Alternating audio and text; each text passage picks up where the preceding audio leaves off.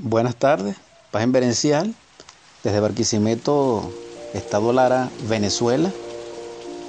Continúo compartiendo con la audiencia que me ha seguido del gran poema Un eco en la montaña, en su capítulo 3,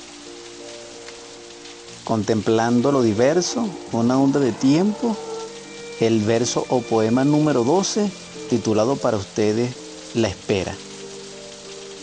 Lo escribí el 23 de julio del año 2006 desde Las Margaritas.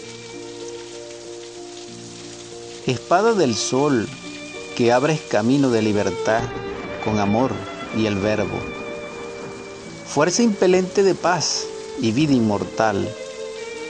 Corona ígnea de conos ardientes. Esperado amador por tantos corazones oprimidos sabio eremita de arcaicos misterios, gladiador de míticos centauros, aquilón de arena, forjador de cadenas de oro hacia los cielos, esencia de vida primaveral,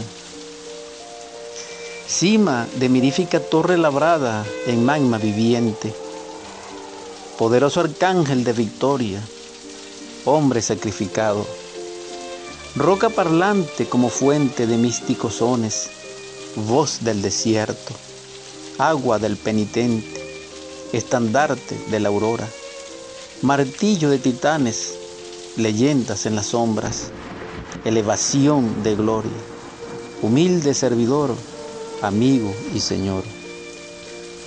Paz inverencial.